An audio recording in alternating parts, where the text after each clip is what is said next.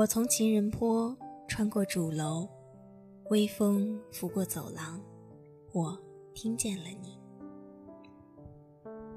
我在图书馆，扶椅桌上，阳光透过小窗，我听见了你。我在玉兰路，路过食堂，人潮挤过身旁，我听见了你。流年似水，时光依旧。我在播音室，打开话筒。你在校园里，戴上耳机。于是，遇见南农之声，也遇见了你。南农之声与你温暖相伴。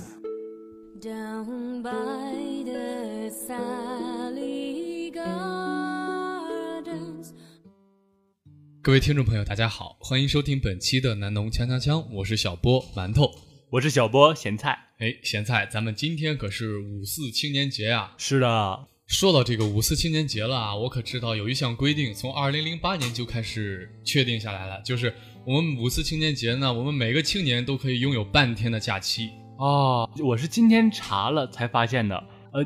近十年的时间，我的假期跑到哪里去了？从来都没有享受过这个权利啊！对呀，你也是属于青年，对不对？是他好像是规定十四到二十八周岁都属于这个假期上规定的青年范畴。那你现在是多大了？二十啊，二十啊！我我应该是比你大一点啊。啊，那咱们还是有，因按理说还能再享受八年的，但是并没有。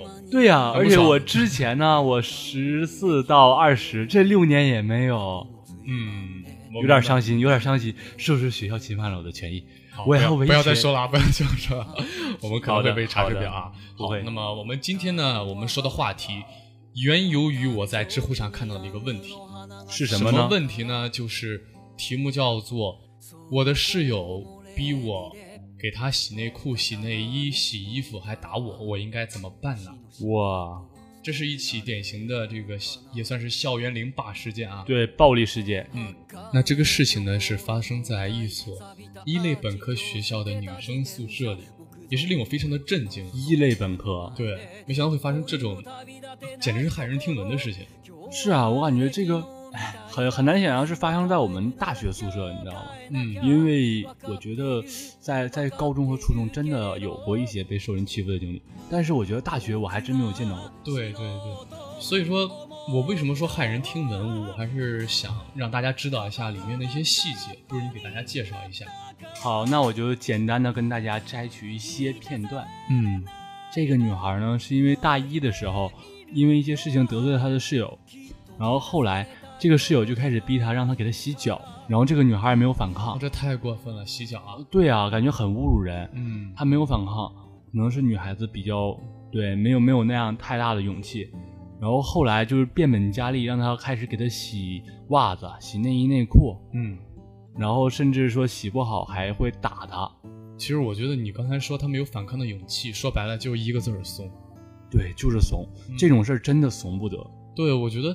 这种事儿要放到我早就刚上了，不可能会发生后续的事情的，根本不可能给他洗脚啊！哇，我洗脚，我给他烫，我给他放到八十度、一百度的热水里给他洗，真是的，怎么能干出这种事情呢？这种事情简直是侮辱人格了，我觉得。对啊，那他其实以后也找了这个辅导员进行反映，但是对没有什么效果，因为辅导员跟那个舍友的关系很好，而且那个舍友他表面上他是在外面一直露出那种乖乖女的形象，学习成绩也很好，然后。他的室友也并没有主动的替他，就是保护他之类的，就是他其他的那四个室友看不见看不到是这样。对，有一种就是说各扫门前雪，虽然也没有变本加厉的去欺负他，但是也没敢管这个事情。呃，其实这个事儿说到这里就真的感觉非常令人震惊了。是，嗯，我们说起这个事件来的时候，其实我想反映的是什么呢？就是在大学宿宿舍里，我们怎么会有这么多的矛盾？而且这个矛盾太深了耶。是啊，就后面变本加厉了。就是说，原本可能是你说我因为一些事情得罪了你，我们后面好好说，完全是有可能和好的。我觉得，嗯，因为我们室友室友平常之间闹矛盾其实是比较正常的，嗯，谁不会有点小矛盾呢？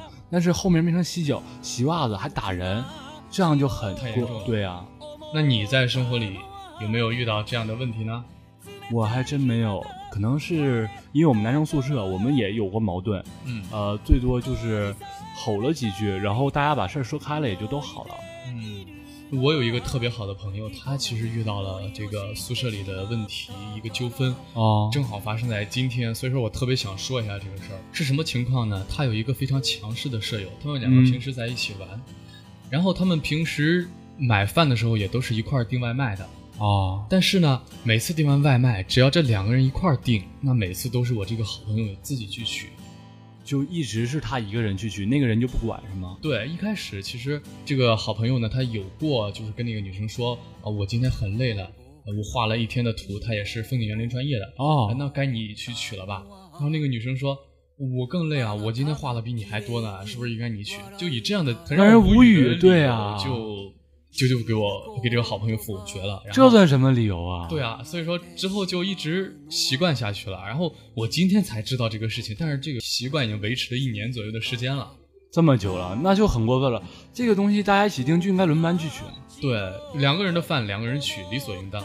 所以说我今天就跟他说，你这个事情，咱们不是说哦，我我做这个事情就是为了出气，你至少咱得有这个底线，对不对？他这样做不就是相当于欺负你吗？你不能把这个他过分的要求当成一个习惯，你就一直妥协下去。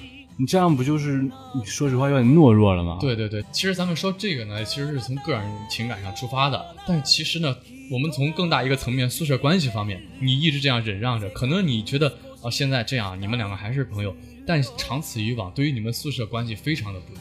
对，很有可能后面他就会变本加厉。你看这个，我觉得也是。如果他最开始让他洗脚的时候他反抗的话，很有可能后面就不会发生这么多事情，很有可能一次巨大的冲突或者是怎么样，他会解决这件事。对，就不应该有这个开始。对你一旦忍让，就像说，呃，我忽然想起就是说那个八幺联军，呃，割地求让，我这样 就是说你一味忍让肯定是没有好结果的。对，是这样。那其实，在宿舍里，这个呃，我们不管是交朋友也好，还是那个平常的室友相处也好，对于这种比你更强势的人，我有一个建议是，还是远离一些，能远离就远离，不要让别人压住你的气场，到最后可能就会形成欺负你这样一个习惯，这就很不好了。是这样的，或者说呢，如果你们真的是好朋友，或者说不想远离他，我们可以具体的找他进行一次非常深刻的谈话。大家都是讲理的人，真的，大家都是讲理的人。嗯，只要你讲开了，没有什么说不过去的。对，如果你讲开了也说不过去，那证明这个人不值得做朋友。嗯，没错。我听完这个事情，我说实话，我是非常气愤的。我是非常气没愤的。有这样的我觉得这个人事情你不硬刚，你也得把这个理讲开。你一直这样下去是肯定不行的。对啊，嗯你越怂越不行。嗯。那说完这个我好朋友的例子，我们其实还是说到我们如何与舍友相处啊，真的是有嗯很多的技巧吧。我们现在宿舍相处的就不错，虽然我们每个人的性格都是不同，我相信你啊们宿舍也是。我们也是，我们六个人真的是天南海北，嗯连一个地方人都没有。对对对，我们宿舍也是这个这个情况。既然有这样的性格差异呢，我们就应该学会一些妥协和忍让，或者说，如果真的要发生冲突的话，我们能躲避也应该躲避一下。对，或者说是合理的冲突，大家最好用讲道理来解决。对，如果说真的遇到了像我们一开始讲到的这种校园霸凌式的存在的的时候呢，我们还是一定不要软弱，一定不能忍气吞声把这个状态保持下去，而是积极的寻求这个对策。对，不管怎么样都要去应对，不能妥协，你不能一味的就忍着对方。对你，比如可以去找辅导员，我们甚至也可以拿起法律的武器去把这个事情解决，但千万不要忍让。你不管怎么样，忍让都是最错的。你如果这样的话，不仅会助长对方的嚣张气焰，然后你自己也会受到巨大的伤害。嗯，但是忍让当然有一个最重要的前提，一定要保护好自己。其实说宿舍之间、室友之间忍让一点也没有毛病，但是你一定要有底线。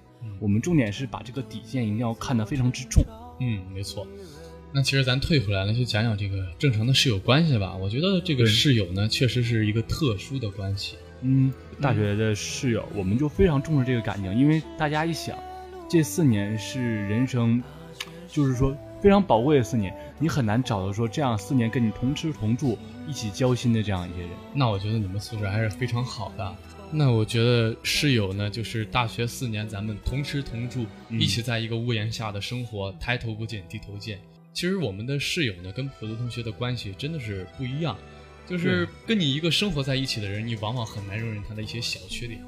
是这样的，有的时候小缺点会被放大，因为嗯你们不是偶然一次那个见面，对对对而是说一直在生活。你要是忍受他这个缺点的话，如果对方一点你都没有管对方的话，你就得 忍受四年，你知道吗对，？我觉得这是个正常的心态，就是可能你跟关系不是很好的同学，你看到这个人很大的缺点，你不会说他，因为我跟他没什么交集，对吧？是这样的，但是室友是相处四年的呀，他有一点小毛病，你都觉得哎呀，那这四年都会有这个小毛病，我也忍不了，可能会这样。所以说，宿舍确实是一个容易造成一个矛盾的地方。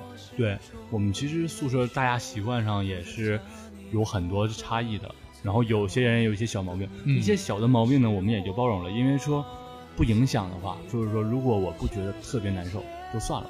嗯然后如果说有的人有一些大的话，我们会集体去劝他。嗯，对，对，我觉得你们宿舍还是非常的好的。嗯其实我觉得我们四年的这个宿舍生活还是应该像你们一样，不管遇到什么样的情况呢，都是要有智慧的去处理这些问题。是的，这四年呢，还是要像一家人一样和和气气的相处，这样才是最好的宿舍关系。嗯也希望我们所有听众朋友们的宿舍关系能够越来越融洽。好，那看时间呢，今天的节目也要接近尾声了。本期的内容就是这样，那么在这里还是要祝大家五四青年节快乐，虽然没有假期。尽管没有放假。好的，我是小波馒头，我是小波咸菜，我们下期再见。再见。我始终没说，不曾加你附和，最后等你的人是我。从你的全世界路过，把全盛的我都活过。请往前走，不必回头，在终点等你的人。会是我，请往前走，不必回头，在终点等你的人会是我。